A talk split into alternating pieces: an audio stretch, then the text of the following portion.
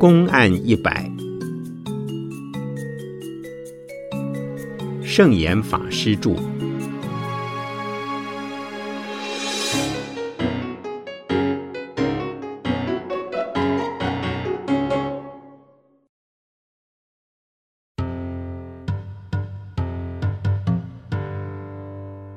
一官两师。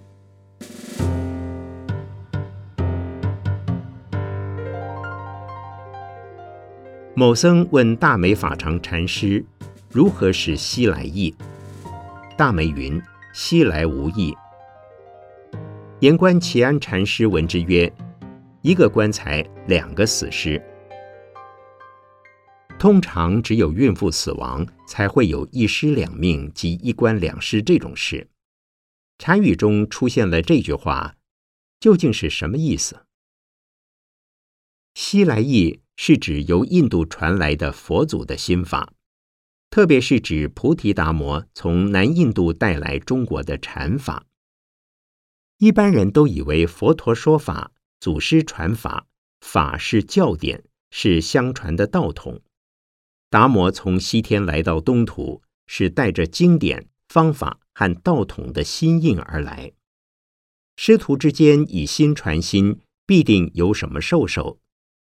其实，祖师们从西方的印度来到中国，并没有带来任何称为心法的东西，他们只是来传达了一个讯息：不论东方西方，人人都有佛性，处处都是现成的。后来，中国的禅师们为考验禅修者。是否已有悟的经验？每每会问如何使西来意。如尚未悟，就让禅修者把它当作话头来参究，故它已变成一句常用禅语，方便大家用来醒思心外无法可求也无道可得的禅法。外行人被这么一问。多半会联想到西来意是菩提达摩从印度带来的什么经什么法，但是禅师们用惯了，便知道是问的不可用语言文字表达的心法。此则公案是说，有一位僧人问大梅禅师西来意是什么，僧人是明知故问，大梅禅师便明白的点出西来无意。这是正确的答案。可是，当齐安禅师听到这段对话，却冷冷的批评他们说：“这两个人好比同一口棺材装了两具死尸。”意思是他们两人的问答乃是老僧常谈的废话，已经是死了的公案，不会激发出智慧的火花来，所以等于一口棺材装了两具死体，了无生机。不可能使人开悟，而且一个问有，一个答无，只是语言的游戏。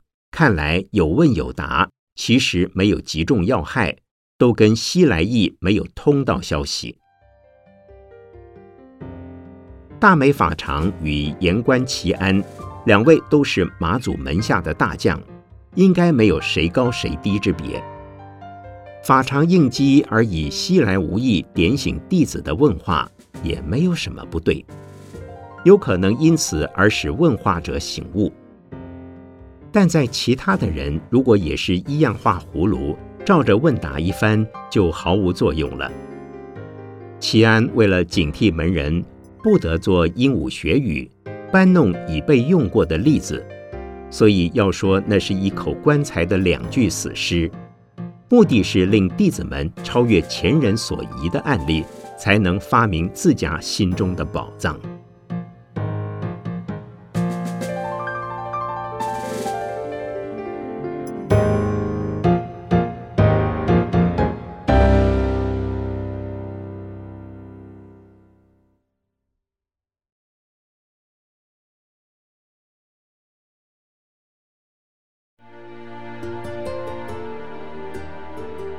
有无皆是。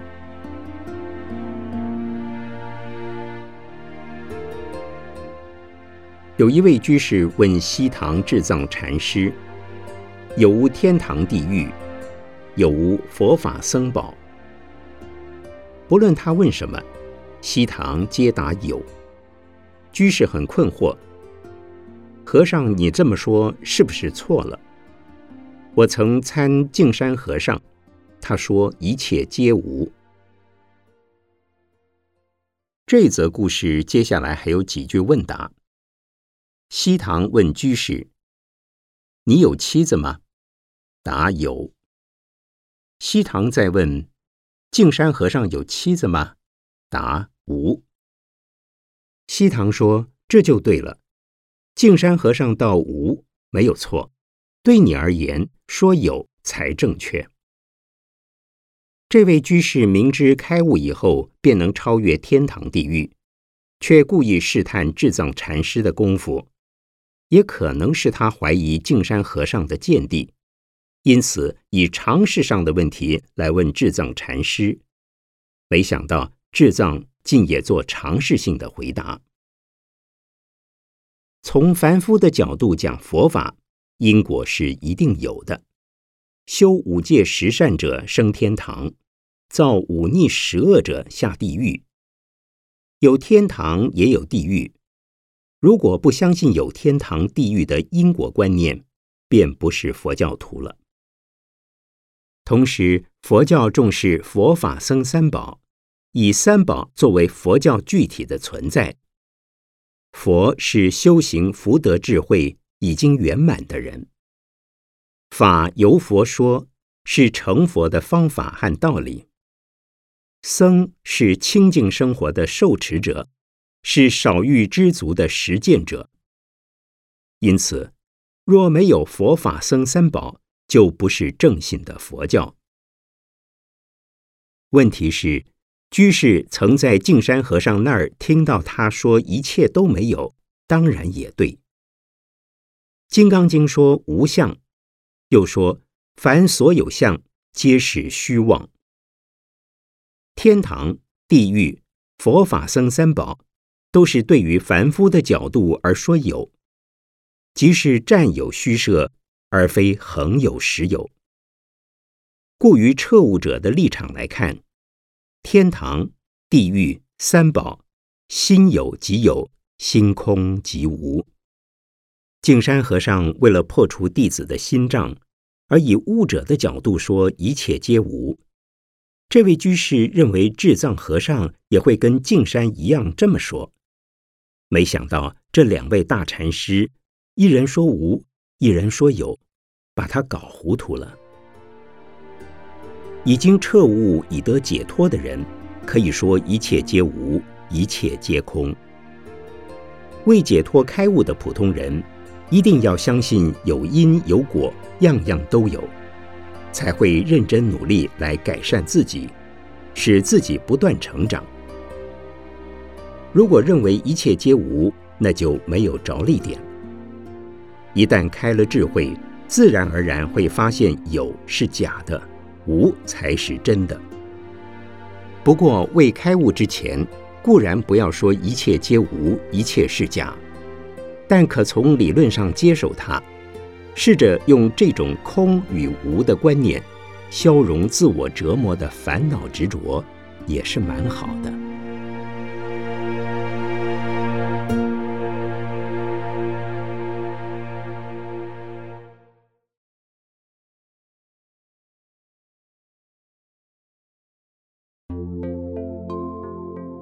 炉中有火。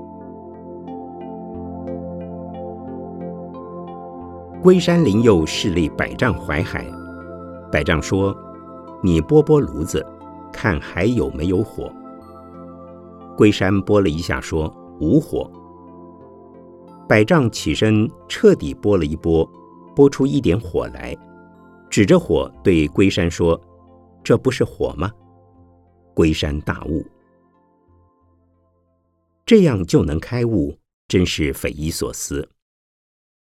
那时大概是冬天，百丈禅师希望把炉火重新燃起来，以便取暖。于是吩咐侍者龟山查看炉中有无余烬，然后添一点燃料进去。龟山拨了一下，看不到火。百丈虽不十分确定有火，但他想碰碰运气，因此再拨一下，结果拨出一点火来，这不是火吗？龟山看到火，马上开悟，这完全是凑巧。百丈并无预谋要借此让徒弟开悟。龟山为什么会开悟？他已经用功了很久，心中尚无着力点，悟境不现前。在拨火的情境中，他本来以为炉中已经没有火，经师傅一拨，竟然有火了，心头立刻灵光一闪。他认为不存在的东西实际上是存在的，他没有看到的东西实际上原本就在那里。这也正如自己的智慧和悟境，他原本就有，不必在心中增加什么。也不必向外逐觅。本来以为没有，其实是自己没有看到。本来追求开悟，其实悟境一直在自己心中。龟山的开悟就是这样引发的。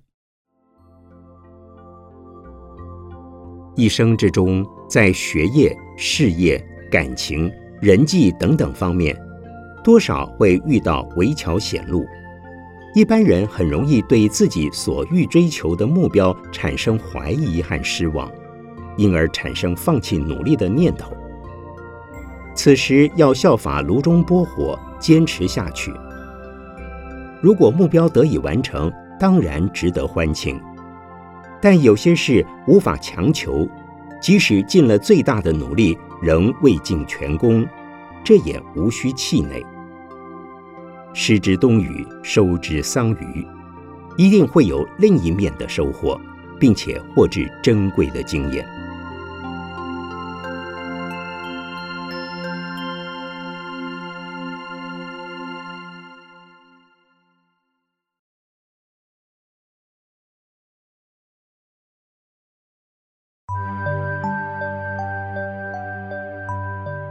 蚊子上铁牛。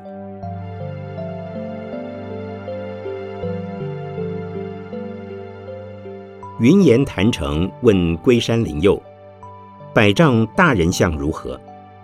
龟山答：“巍巍堂堂，巍巍煌煌，生前非生，色后非色。蚊子上铁牛，无乳下嘴处。”百丈是龟山的师傅，云岩是龟山的弟子，从未见过百丈，故问龟山：“百丈的大人像如何？”大人相即佛的身相、面相的三十二种特征。云岩问的是从百丈大师所表现出来的佛是什么模样？龟山先形容他巍巍堂堂、巍巍煌煌，非常庄严光明，然后说他生前非生，色后非色，还未开口前没有声音，肉身死亡后没有形体。为什么先前形容的有声有色，后面却非声非色？这不是矛盾，是叫云言不要执着。你要我形容百丈的大人像，我实在没办法说。虽然我有所形容，有所表达，有所说明，但这些都不是百丈的心境悟境所表现出的佛的境界。一如蚊子上铁牛。没有下嘴的地方。蚊子上铁牛是禅宗的常用语，有两层含义：第一，悟境不容智慧，根本开不了口形容；第二，未开悟前的修行过程中，明知目标是一只铁牛，你自己是一只蚊子，仍要继续不断盯下去。从思辨和逻辑的角度看。那是愚蠢的、无聊的，但以用功夫而言，唯有如此，才能踏踏实实。既不要用力，同时也不要放弃；既是在用力，同时也不要祈求；既不是等待，同时也要坚持。到最后，忘了自己是在用功，也忘了自己是在追求，内外和主客一起放下。这就是物境现前。文字上铁牛值得作为一般人的生活态度。人总是以眼前的利益为着眼，比如企业体要先算好经济效益，才愿意做某笔投资。其实这是做小生意，是寻他人的轨迹做后知后觉的生意。有创意、有远见、有胆识的事业家，不考虑现在的成本和未来的利润，只考虑无中生有，以蚊子上铁牛的傻劲，试图走出新的路。又如某些艺术创作者，他们不投合时下多数人的口味，其作品也许当时没有市场，但很可能已经孕育了伟大的、足以传世的风格。因此，不考量现利而付出奉献，才是先知先觉者的心怀。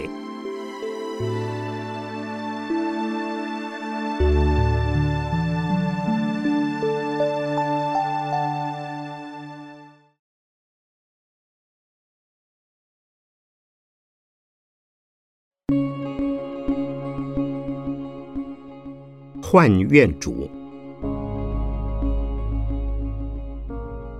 龟山灵佑禅师一日叫唤院主，院主遂来。龟山说：“我叫的是院主，你来做什么？”院主无言以对。院主是寺院中的职称，规模较大的寺院内分几个院或部门，如东院、西院等等，各有负责人，称为院主。另一种情况是。本寺之外的分院，比如法鼓山是本寺，有许多道场分布在其他县市，当地的负责人也叫院主。龟山灵佑禅师当时在龟山，他一喊院主，该道场的负责人就来了。龟山说：“我叫的是院主，你来做什么？”从院主的立场看，他并没有错。听到方丈和尚叫唤，当然要来。但是龟山想在他心无防备的情况下，给他当头一棒，帮助他对悟境的体验得到一点刺激。一院主不一定就是你，你不一定就是院主。二我叫的是院主，你认为你跟院主是同一个东西吗？三院主只是个名词。你是那个名词吗？院主尚未开悟，想不透龟山为什么丢给他这么一句话，所以无言以对。如果当时你是院主，听到龟山叫唤，你去是不去？会不会应答？可能性有两个：第一，如果你正直用功得力或已开悟，可以不予理睬。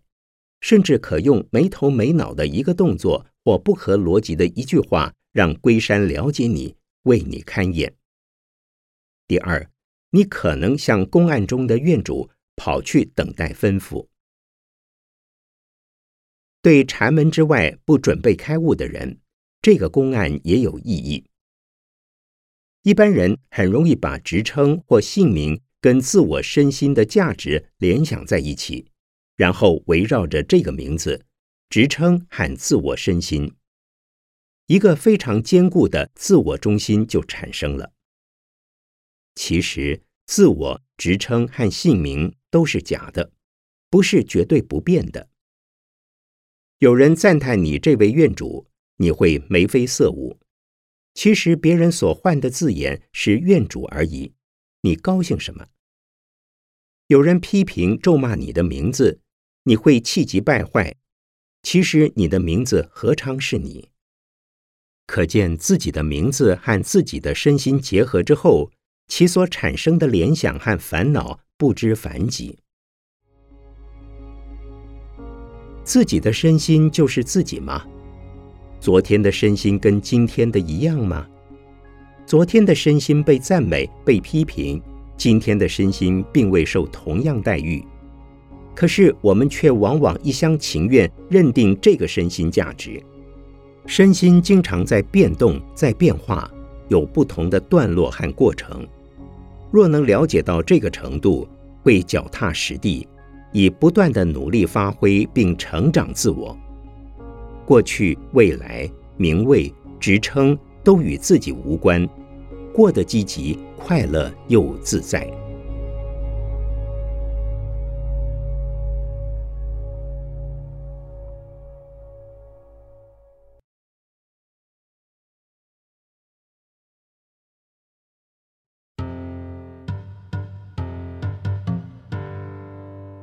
祖师画像。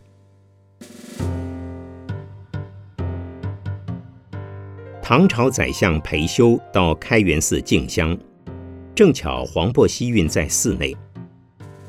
裴休问院主：“墙上的画像画的是什么？”院主答：“祖师画像。”裴休又问：“祖师的画像在这里，祖师在哪里？”院主答不出来。这是一出相当精彩的短剧。如果那位院主已经开悟，便不会愕然以对；如果两人之间是针锋相对，也能使得其中的一方开悟。可惜裴修聪明而不是禅师，院主老实而尚未开悟，因此裴修希望找到一位能给他答案的人。故问院主：“寺中有禅僧吗？”院主赶忙把当时在寺中挂单的黄檗希运请出来。裴修问他同一个问题，黄渤没有正面回答他的问话，倒是大声喊了裴修的名字。裴修当下醒悟。裴修是唐宣宗时代的名臣，曾拜相秉政五年，后历任四个地方的节度使。学禅则师事黄渤，礼敬有加。至于他为何会醒悟，重点是现在新的发明。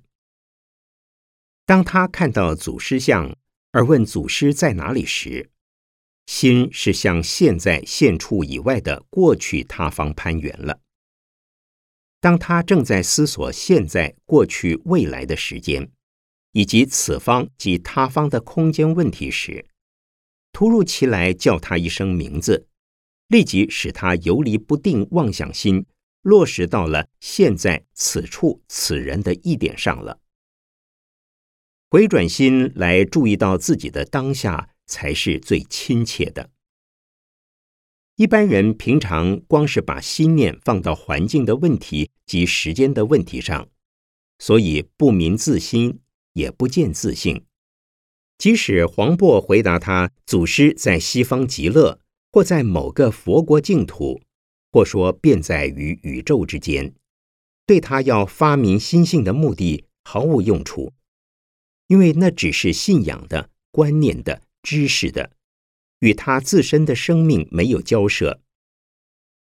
唯有把向外的攀缘心和杂念妄想紧紧扣住。才会体验到现在的自己最踏实。自己的问题尚未解决，还问这些不相干的问题做什么？裴修被出其不意偷袭了一下，顿时在心中放下万缘，亲见自心也是一无所有，这才开悟。这是因为高徒遇上了名师，所以画龙点睛，一点就能腾空飞去。如果换了别人，纵然黄渤使用相同的手法，可能还无法使他开悟。这个故事可以说明，禅的悟境之发生，往往是把向外攀援的心一拨一转，就像对着一个正在做着白日梦的人，冷不防泼他脸上一杯水，就把他从迷幻之中给泼醒了。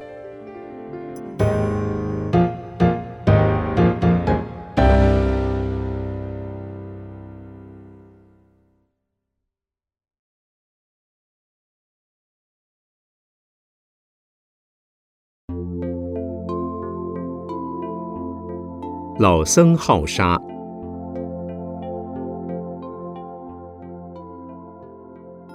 赵州从审禅师与僧众游园，兔子受惊逃走。有人问：和尚是大善之士，为什么兔子会害怕？赵州答：因为老僧好杀。佛经中记载，兔子、鸽子等小动物会亲近释迦牟尼佛，一点也不害怕。高僧传也曾说，有些小动物以致毒蛇猛兽会跟祖师大德做朋友，寻粮如自家所豢养，甚至形同弟子。像赵州禅师这样得道的高僧，必然身怀慈悲，具有大感化力，动物应该不会畏惧他。没想到这只兔子一看他就溜，岂不怪哉？于是乎有人问。和尚是大善之士，为什么兔子会怕你？这个情况可以有两种解释：第一，即使兔子不怕赵州，但有其他僧众在场，兔子听到这种声音，看到这种场面，还是不免害怕。另一个原因是兔子没有善根，被人类动物吓坏了，凡风吹草动都会逃。哪管赵州慈不慈悲？现在既然有人问，赵州遂答：因为老僧好杀。赵州是否真的好杀，也有两个可能的答案。第一，老僧我自己不杀生，你们若一定要问，我只好告诉你，他怕我杀他。其实我杀不杀是我自己的事。兔子认为我好杀。这是他自己的事，所以跑掉了。